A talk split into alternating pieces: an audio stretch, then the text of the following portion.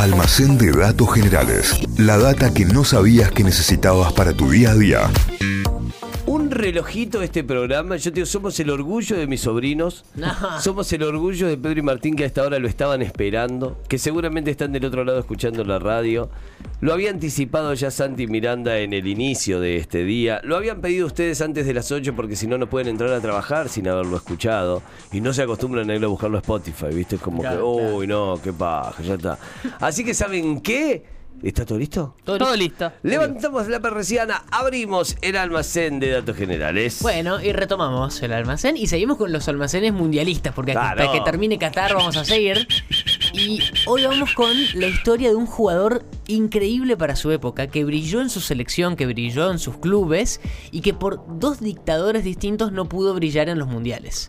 Un jugador que desafió al poder y que terminó muerto en circunstancias bastante dudosas y Apa. curiosas. Vamos a contar la historia de Matías Sindelar, Ajá. conocido como el Mozart del fútbol. Ah, ton, ton, ton. Porque era austríaco. Eh, me parece Solo por eso. Claro. Eh, nació en febrero de 1903 en un pueblito de mayoría de, de familias católicas. Es un dato importante en la historia y ya se van a dar cuenta porque eh, el pueblito se llamaba Koslov, que era por entonces parte del imperio austrohúngaro. Pero desde muy chico toda su familia se mudó a Viena, así que para allá fue Matías Sindelar con toda su, su familia, su padre, su madre. El padre era herrero y albañil, una familia muy humilde. Y en las calles de su barrio fue que empezó a jugar al fútbol. Bien la historia de bien. potrero en tuki. Viena a principios del siglo.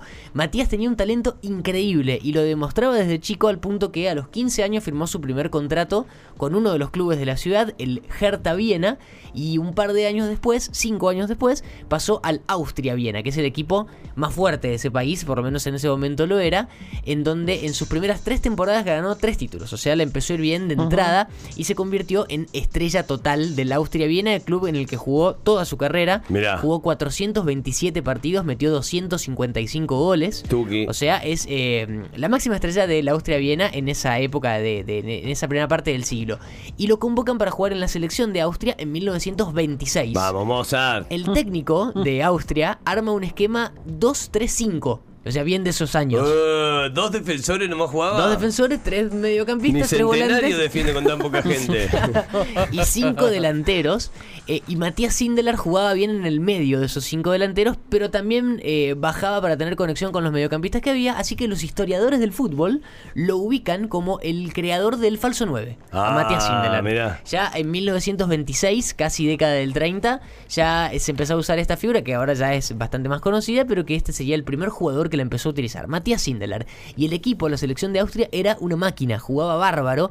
La empresa, la, la- la prensa, digo, no es una empresa, la empieza a llamar como eh, el Wonder Team, o sea, el equipo maravilloso. Era la traducción y el nombre que se le daba en la prensa y en la, la gente también le decía porque jugaban realmente muy bien.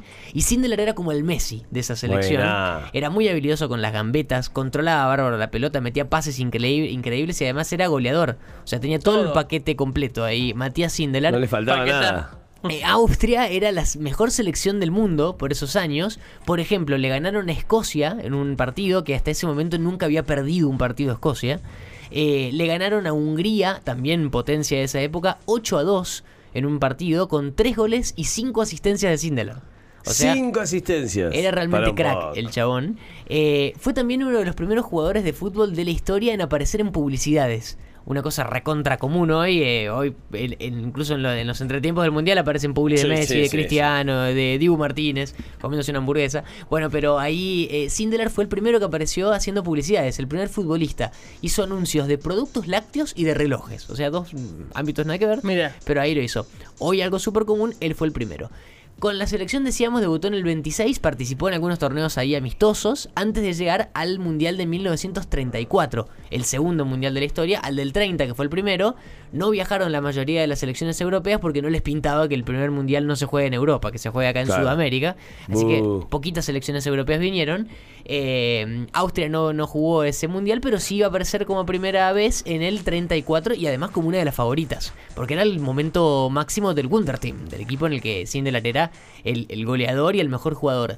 Austria debuta el 27 de mayo del 34 contra Francia, gana 3 a 2. Sindelar mete el primer gol, así que también tiene la marca de ser el au- el autor del primer gol austríaco en la historia de los mundiales, o sea, un montón de récords que ya vamos contando. Ese mundial no tuvo fase de grupos, arrancó directamente en octavos. Arrancaba con las Claro. llaves de eliminación. Le ganan, decíamos, a Francia en octavos. En cuartos le ganan 2 a 1 a Hungría. O sea, otra vez le ganaron a uno de los cucos del momento.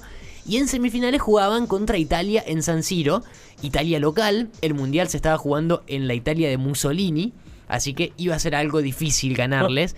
Según cuentan las crónicas. Pero lo tenían a Mozart, ¿no? Lo tenían a- Mozart del fútbol que a pesar de eso los murieron a patadas. Dicen las crónicas que fue un arbitraje escandaloso a favor de Italia que terminó ganando nada más que 1 a 0. Eh, y todas las crónicas de la época del partido cuentan eso, ¿no? Que los cagaron a patadas a los austríacos. Eh, viejo, un poco más de respeto por los austríacos. Italia solamente ganó 1 a 0 y era el- la selección del momento. Así que por culpa de haber caído justo en un mundial organizado por Mussolini en Italia, ahí como que a Sindelar no se le dio. Después jugaron el partido por el tercer puesto y también perdieron con Alemania porque tenían un montón de jugadores lesionados Claro. por ese partido. Perdieron 3 a 2. Está dentro de los grandes partidos. No, los rompieron batalla- todos. Claro, no está dentro de los grandes partidos. Batalla Campal es uno de los partidos que siempre el gringo Bricio te aporta ahí como no. Y en el año 34 en el mundial, claro, y ahí te lo tira. Era una época en la que tampoco había cambios. O sea que Claro. si te, te quebraban, tenías que salir y te quedabas con uno menos. tenías que salir muerto de la cancha, Claro. claro. era como el, bueno, la historia del jugador que salió muerto, Sí, que sí. murió y volvió. Las contamos, es increíble esa historia. Bueno, eh, entonces Austria termina cuarto ese mundial. En el Bien. cuarto puesto, bien. Eh, Sindelar siguió brillando en su club en el Austria-Viena. En ese momento era, por lejos, el mejor jugador del mundo, de todo el, de todo el fútbol. Eh, El y- Messi de hoy, El digamos. Messi de hoy. Y con la selección empieza la preparación para el siguiente mundial que iba a ser Francia 38. Sindelar tenía 31 años en el primer mundial, así que iba a llegar con 35 a, a Francia 38, así que era casi su último mundial en plenitud física, sería. El equipo seguía jugando muy bien, jugando bárbaro, el Wunder Team preparándose, sin, sin mucho eh, sobresalto pasó las eliminatorias, se clasifica al mundial, pero pasó algo que ninguno de los futbolistas se El 12 de Plot marzo twist. de 1938, o sea, marzo, tres meses antes de que empiece el Mundial de Francia 38, Alemania invadió Austria. Ah, sí, ah, sí, claro. sí. Y la convirtió en parte del imperio, le, le- le- le cambia el nombre y todo, se forma parte del Tercer Reich, ahí Austria, que casi que desaparece como país. Eh, así que el equipo nacional, el Wunder Team, se disolvió, como la mayoría de los clubes. También la Asociación Austríaca de Fútbol, que había, había sido creada hacía poquito, también la disolvieron. Muchos futbolistas judíos quedaron detenidos, muchos clubes judíos fueron eh, desaparecidos también. El caso del Austria-Viena, de hecho, el, el club de Sindelar desapareció, pero él se salvó porque era católico, decíamos Bien. al principio. De todas formas, eh, la, la invasión y lo que hizo Alemania le cortaba la ilusión de jugar su segundo mundial porque le disolvían el equipo. Aún así, el técnico de la selección de Alemania, que se llamaba Joseph Herberg, eh, le dijeron que si quería podía convocar a algún austríaco porque ahora era parte del territorio, básicamente. Y el técnico pensó en Sindelar, lo fue a buscar y Sindelar varias veces le dijo que no. No, papá, yo No, para esa papi, yo no soy camiseta no. alemán, yo Eh, soy austríaco. Eso para que aprendan eh, Klose, para que aprendan todos los polacos que sí son alemanes. no se quiso no se quiso pasar y entonces ahí como para calmar a la opinión pública para quedar bien ante todo el mundo los nuevos gobernantes de Austria los nazis decidieron organizar un partido de fútbol amistoso entre la ahora desaparecida selección austríaca el Wunder Team y Alemania que no era un equipo muy fuerte en ese momento, era un equipo casi amateur, en un partido que era conocido como el Juego de la Integración, así Claro. le pusieron de nombre, el 3 de abril de 1938, como para despedir a Austria y recibir a la nueva selección de Alemania que también había clasificado al Mundial, al Mundial que se venía. Eh, obviamente todo el mundo, todos los gobernantes, les dijeron, los organizadores, tiene que ganar Alemania para quedar bien. Pero le salió todo al revés porque ganó Austria 2 a 0. No, bueno, bueno. Sindelar metió el primer gol, la rompió todo ese día. Y acá hay una. Se formó como un mito durante los años. Hay algunos textos que hablan de que cuando metió el primer gol Sindelar. Fue, se acercó al palco de las autoridades nazis, en donde, donde estaba Hitler viendo el partido, y hizo como un baile burlón No, ahí al frente de las autoridades. No, no te lo puedo creer. ¿Baila como el papu? Baila como el Papu Sindelar. Baila como el. Papu. Pero en realidad eh, fue un mito, porque después se terminó de desmentir que ni Sindelar bailó de forma burlona, sí metió el gol, ni tampoco Hitler estaba en el palco. Ah, Pero bueno. sí había un montón de autoridades nazis viendo ¿No el bailó partido. como los brasileros? No hizo coreo No, Sindelar con el gol. Y ahí como que prácticamente terminó la carrera de Matías Sindelar porque eh, su club estaba disuelto, la selección también, no accedió a jugar para Alemania, así que ahí quedó. No volvió a jugar nunca más un partido de fútbol, se compró un café, no un café para tomar, sino un bar, un café para, para vender cafés a la gente en la calle. Eh, y, así se fue alejando del fútbol. Y no pudo disfrutar, entre comillas, disfrutar su nueva vida porque el 23 de enero del 39, o sea, casi un año después de la integración y la desaparición del Wonder Team, a Sindelar lo encontraron muerto en su cama con su novia, Camila No. Castañola. ¿Ella también muerta? Los dos. La en realidad. Sindelar murió esa misma noche y la novia eh, se murió un día después, pero nunca recuperó la conciencia, así que nunca se despertó. Nunca se supo qué pasó. Nunca se supo, los reportes de la época dicen que fue una muerte accidental por monóxido de carbono, pero siempre quedó la duda, y sigue hasta el día de hoy, si aquella muestra de carácter en contra de Alemania, de negarse a jugar para la selección, de ganarles en la cara ese amistoso que habían organizado, pudo haber conducido a una muerte que no sea accidental. Pero bueno, los reportes dicen que fue una muerte por monóxido de carbono.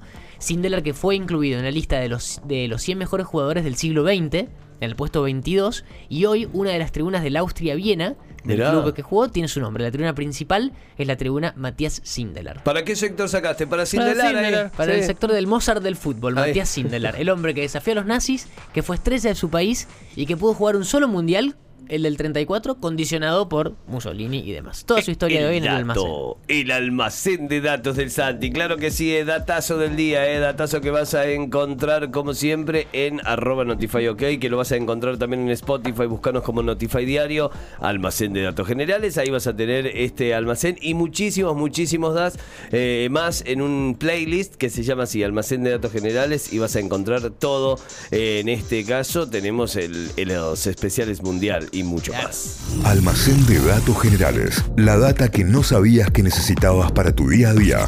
Inventos, curiosidades de la historia, estudios increíbles de la ciencia, lugares raros del mundo y un montón de locuras más. Todo eso podés conseguir en el almacén de datos generales de Santi Miranda.